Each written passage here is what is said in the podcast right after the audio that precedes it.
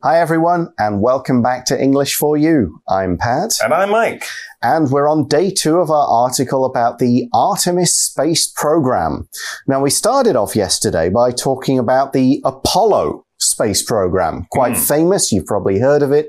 It was the program to kind of by degrees and step by step put a man on the moon. That's absolutely right. Back in 1961, this was the plan of the U.S. President Kennedy. He wanted to put a man on the moon and return that man or those people safely by the end of that decade, by the mm. end of the 1960s. And they did it. In July of 1969, Neil Armstrong, Buzz Aldrin, Apollo 11, they finally got to the moon. Now, why was it called Apollo? Well, actually, that goes back to the ancient Greek god of the sun. Hmm. The first NASA program was Mercury, another Greek god. And then they had Gemini, the twins, because it was two astronauts together. And then the third one was Apollo. There we go. Now, NASA learned many lessons mm. and improved the technology for space travel a lot. So by the Apollo 11 mission, the successful one, all the equipment was ready. But that was then, this is now, and NASA wants to learn more about space it has created the Artemis program. Artemis is another one of these Greek gods from mythology. It's actually Apollo's twin sister, and she is the goddess of the moon. Ah, okay. So the new program we'll all be reading and talking about is Artemis. Artemis will likely send a woman and the next man to the moon by 2024. So the first woman and the next man will be landing on the moon in just a few years from now. Right. And the idea with this new launch is that people will be able to explore the moon in new ways. They might go to the moon's south pole for the first time. And just like the Apollo one was doing a step by step technology mm-hmm. improvement, this is a step by step program of trying things out for the next big challenge going to Mars. Oh, okay. So if they're going to the moon in three years, we probably can't make that trip, mm-hmm. but maybe we can get to Mars. That's right. Or maybe Let's we can't, but young read through today's article and see how it's all going to work. Reading The Artemis Space Program to the Moon, Mars, and beyond. Like Apollo, Artemis will be tested in stages. Artemis 1 will be a test flight of NASA's new rocket, the Space Launch System, the most powerful rocket to date. It will send an Orion spacecraft to orbit the moon for six days and return though no crew will be aboard. Artemis 2 will send astronauts to circle the moon in an Orion craft and return to Earth. This trip will mark the farthest any human has traveled into space. Lastly, Artemis 3 will carry up to four astronauts to Gateway, a small space station in lunar orbit. The astronauts will then descend to the moon, where they'll investigate the South Pole and search for water. They'll learn to live and work for an extended time on the moon as a test for a future visit to Mars. The entire mission will last for 30 days and will help determine whether a mission to Mars could succeed. The astronauts will be able to solve problems in a more relaxed environment, knowing that Earth is only a three day journey away. In contrast, it takes three years to fly from Earth to Mars and back. Artemis's discoveries may one day allow humans to fly to Mars and beyond. All right, so our article begins for today by talking more about this Artemis program. It says, like Apollo, Artemis will be tested in stages. Yeah, Apollo 11 was the one that landed on the moon, but Apollos 1 through 10 were testing out the rockets and going further and further into space, testing the different maneuvers that they were going to do to get to the moon successfully. So by Apollo 11, they'd kind of tried everything out at least once. Mm. It was hmm. done in stages. When we talk about a stage here, we're not talking about a large raised area where actors or musicians or performers will stand. That, of course, is a stage. No, here a stage is basically, it's kind of like a section or a step or a chapter. We talk about doing things in stages when we're kind of taking one step and trying things out. We're not doing it all at the same time from beginning to end. We're kind of moving slowly in very clear sections from the beginning to the end. But each one of those stages we're doing something different and we're building and we're moving on. For example, the last stage in making a birthday cake is decorating it with icing sugar. Ah, You've yes. already mixed everything and baked it. You have a cake. But now the final thing is you decorate it with icing sugar. Actually, maybe the final stage is putting the Um, candles in the top it. and then eating it. That is the final, final stage. But we do, you know, often with cooking and things, we do things in stages, different steps in a process. So the first step of Artemis, Hmm. let's check it out. The article says Artemis 1, or first, I guess, but Artemis one Mhm. will be a test flight of NASA's new rocket, the Space Launch System.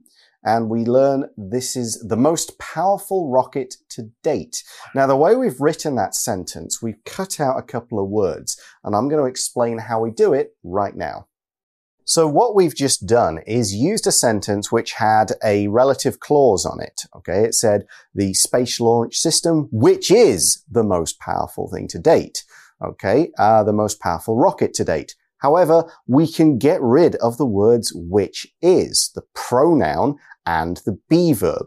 And we can do this to a relative clause when we've got the two things are the same. So the pronoun doesn't matter. And the verb used in the second clause, the relative clause, is the be verb. We can drop it right out. We can also call this kind of thing an appositive. Michelle is a student at Taipei First Girls High School, one of the best high schools in the country. We could say Michelle is a student at Taipei First Girls High School, which is one of the best high schools in the country, but we can cut out the which is. So we're saying this is one of the most powerful or the most powerful rocket launching systems to date. Ah, okay. If something is to date, we're kind of getting the idea here that they've had this before in the past. There are things like this in history, but we're talking about up until now, to this date, to this day, until the present time, or so far, this is the most powerful one. We could compare it to similar ones, maybe very similar ones from a little while ago or a long time ago. But if we compare it, it's special or it's unique or it's something that's a little bit different up until the present day. All right. So the most powerful rocket to date, the Space Launch System. Is that That's it? right, I guess it's yes. gonna, just going to be the SLS. Something like they that. love calling things names like that. Yeah. Okay. So what's it going to do? We Yes. learn it will send an Orion spacecraft. Okay. Another Greek piece of uh, mythology Mhm. Sure, there. sure. It'll send an Orion spacecraft to orbit the moon for six days and return, though no crew will be aboard. So Oh. very sensible. They're going to test this thing with a spacecraft without people on it. If something goes wrong, no human lives will be lost. It's a spacecraft. A spacecraft is simply a vehicle that goes into space. Mhm. Something like that. All right. And it will orbit the moon. Okay. So if something orbits something, basically it travels in a circle or in a circle-like path around something. We often use this to talk about how things move through space. Of course, the Earth orbits the sun. We make one orbit every, uh, every year Hmm. and satellites that we send up will orbit things as well. But pilots might use this if a pilot is flying around an airport, you know, to, to waiting for their turn to land. They might say, we're orbiting the airport. Helicopters might orbit a building, you know, if they're looking to see if there's a fire, the police are using a helicopter to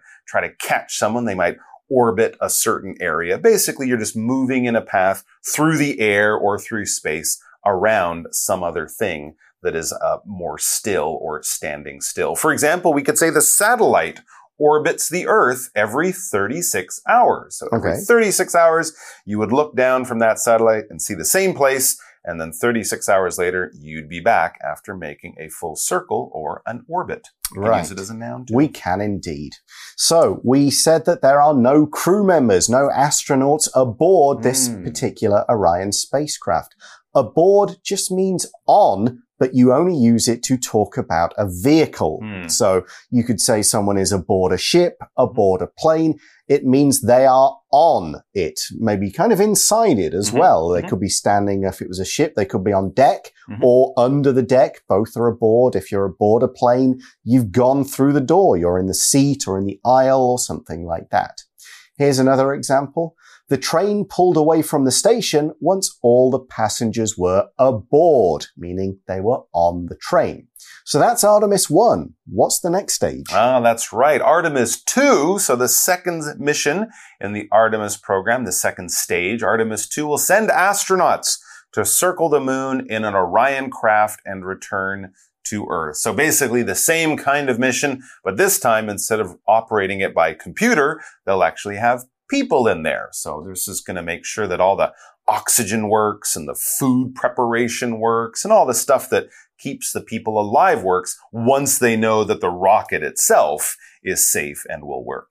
Okay, and this is going to be quite a big moment for humankind as Mhm. we see this trip, so the Artemis 2, Mhm. will mark the furthest any human has traveled into space.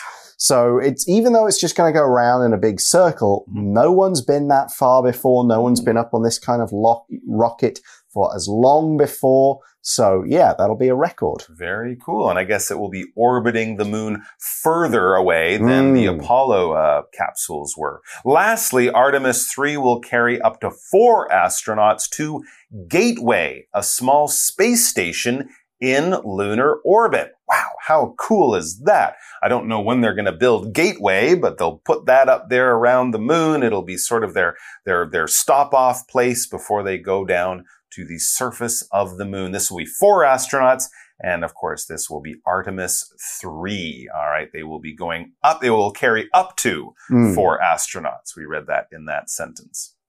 Yeah, that sentence said it will carry up to four astronauts, which is kind of interesting because it gives us the idea that they're not sure that will be the total number, but four will be the maximum number. That's basically how we use this phrase up to. It could be anything less, but this is the highest number. Often when you take an elevator, there might be a sign that says the elevator holds up to eight people. So you can have one person, seven people, eight people, but not nine or 10. That would be too many. So anything up to is this is the maximum number. Anything lower is okay. So we see this uh, ship, Artemis 3, Mm. is going to go to a space station gateway in lunar orbit. So that's orbit as Mm. used as a noun, the actual path. And lunar means it's going round the moon. That's what the word lunar means, related to the moon. The lunar surface is the surface of the moon. Hmm. The lunar calendar is the calendar based on the phases and changing of the shape of the moon as seen from Earth. Of course, the moon doesn't really change shape. It's just what we see. So they go up there to this gateway. Mhm. What do they do next? Ah, well then from Gateway, the astronauts will then descend to the moon where they'll investigate the South Pole and search for water. So this Mm. sounds like a safer way to do things, right? In the old days, they would go up in two ships. One would go down to the moon. The other one would continue to orbit.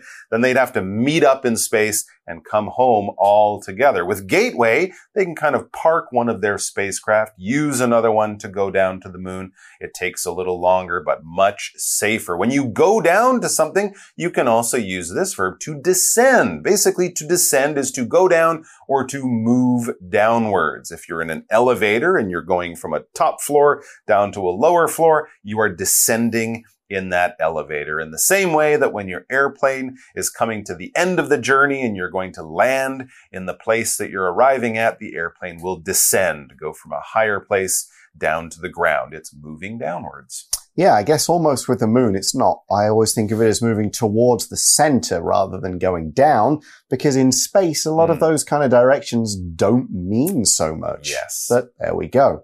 The article continues. They'll learn to live and work for an extended time on the moon as a test for a future visit to Mars. So that says they're going to stay there for an extended time. So not just 10 minutes, not just a day. They're going to be there for a while because the time is extended. This adjective extended means it's longer, it's prolonged in some way. We could talk about extended in distance, but here it's extended in time. It's a longer period of time. For example, John is going on an extended holiday to New Zealand. Ah. So not just a week, he's going for maybe a few months. The time will be longer. And we're going to find out just how long in this next sentence. That's right. The entire mission, it says, will last for 30 days and will help determine whether a mission to Mars could succeed. So the early Apollo missions only lasted for a few days and they were certainly not on the moon for longer than maybe two days, I mm -hmm. think, mm-hmm. maximum. So this one will be much longer. But of course, going to Mars will be extended even more. We're talking a lot longer. So if they can do it for six days, that's a good first stage or first yeah. step. And this 30 day thing, they'll be doing all kinds of things, not just walking around, right. but also testing out the equipment, mm -hmm. doing things, finding stuff out, basically practicing. And as we see in the article, the astronauts will be able to solve problems in a more relaxed environment, mm. knowing that Earth is only a three day journey away. Let's look at the word relaxed. So here we're using the word relaxed to describe a place or a thing. You could describe a person as being relaxed. That person is chilled out, calm, not worried. But if a place or an event is relaxed, it's kind of free from tension and anxiety. There's no real hurry. No one's worried about what's happening or trying to rush to get things done. For example, we could say, this coffee shop is never busy on Sunday mornings. So it's always very relaxed there. Nobody's rushing around. There aren't long queues. You can take your time, get a seat, enjoy a coffee, and the staff can take their time to make it. So this kind of relaxed atmosphere will help them prepare for a journey where things are a little more difficult. Mm, yes, a journey is basically a trip, a voyage. When you go somewhere, we're not really talking about when you go to the store and come back home 10 minutes later. No, it's probably an extended trip. You're going further away from home, maybe uh, staying there overnight or even longer. When you go on holiday, that would be a journey. When you and your friends take a trip to the beach, well, it could be a short journey, but generally we're talking about a longer trip like you make, might take on a vacation or something like that. For example, Buster and his friends went on a dangerous but exciting journey across the Sahara Desert. Wow. Not quite as dangerous as going to the moon, but still quite challenging. Although on the moon you can't travel by camel. Uh, not yet. But anyway, so we're saying that from the from the moon to go back to the Earth mm. via this gateway place, yeah. it's only going to be a few days' journey. Right. That's fairly simple. You're not too worried. You can get back in a hurry if you need to. Yeah. But as the article points out, in contrast, it takes three years to fly from Earth to Mars and back excuse me, three, three, three weeks, years, three months, three, three years, th three years. Yes. So if you forget something, you're in big trouble. Indeed. Oh dear. Pack carefully. Indeed. Oh, so oh, we say my iPhone charger. What do I do? That's it. I'm in trouble. No music for you. Wow. So in contrast, this phrase is going to be used to present a contrast with what's gone before. We said it's just a few days from the moon to Earth. It's a very relaxed atmosphere. In contrast, so showing something very different, it's a three year trip to Mars. Well, there we go. So, mm. how do we conclude the article? Well, as you can see, if it's a three year journey to Mars, you would definitely want to try these things out first. And of course, that, as we've explained, is Artemis's main goal. This program, this mission, Artemis's discoveries may one day allow humans to fly to Mars and beyond. beyond. Yes, if they can get to the moon and back and do all that in a relatively easy, safe way, then going to the Mars is only going to be really, really, really difficult mm. and not impossible because, you know, it will take three years to go to Mars. Uh, so it's a lot more challenging. Indeed. Mm, well, that's luck. the end of the article. Let's go now to today's For You chat question. For You chat. All right. So our chat question is about basically the same idea that NASA has with doing the Artemis mission. It's a test. It's a way to make sure things work before they try something more challenging, more difficult, or more dangerous. So here's our chat question. What kinds of things should you do tests on before you do the real thing? I mean, it goes without saying, you test absolutely everything. Mhm. There's no point going, oh, that's all right. That bit'll work. We It'll don't need to check that. Yeah. No, you test everything and you Mm. test it under the absolute worst possible circumstances with every single thing going wrong at once. Okay. And that's how you do it in the test because you basically just create the worst possible situation. Hmm. If the equipment, if the people, if they can all get through that, Mhm. then they might be able to get through the real thing. But Okay. you test everything, you Mm-hmm. test it to its limits, you test it all going wrong at once, and then you test it again and again and again and again. Okay. So what kinds of things would you want to test out? Oh, for a space trip, you test the oxygen, you Mhm. test the launch mechanism, Sure. you test whether you can kind of attach to gateway, Mhm. send the next thing down, land Mhm. on the moon. I could go on, Yeah. but we're going to run out of time. So that's all we have for today. Thanks for watching. For English for You, I'm Pat. And I'm Mike. We'll talk to you again soon. Bye bye. Take care. Vocabulary Review Stage In science class, we studied the life stages of a frog from egg to adult. Orbit The sun lights different parts of the moon as it orbits Earth. This is why the moon's shape looks different each night. Aboard. The train was nearly empty. Only two other people were aboard. Extended. Since she missed her flight, Karen took an extended vacation in the country. Relaxed. After a hard day of work, I like to read a book in the relaxed setting of a coffee shop. Journey. I took a journey by train to Taichung for the weekend. It only took two hours to get there. 智慧小补帖。 Spacecraft. Lunar. Descend.